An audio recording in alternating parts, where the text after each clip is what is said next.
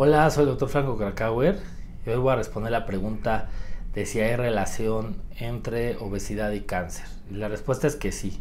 A mayor sobrepeso, mayor riesgo de cáncer. Hay unas gráficas muy bien identificadas y por ejemplo, sobre todo en los tumores como renales o cáncer de endometrio, se ve que la gráfica va subiendo más a nivel de más obesidad, más riesgo de cáncer. Entonces lo ideal es mantener un peso lo más cercano a nuestro peso ideal para así evitar mecanismos que van a activar procesos que en un momento dado nos pueden llevar a desarrollar tumores benignos o malignos y que bueno, los malignos lo más probable es que sean extremadamente agresivos porque un tumor maligno en un paciente con sobrepeso o con obesidad pues va a tener un peor pronóstico.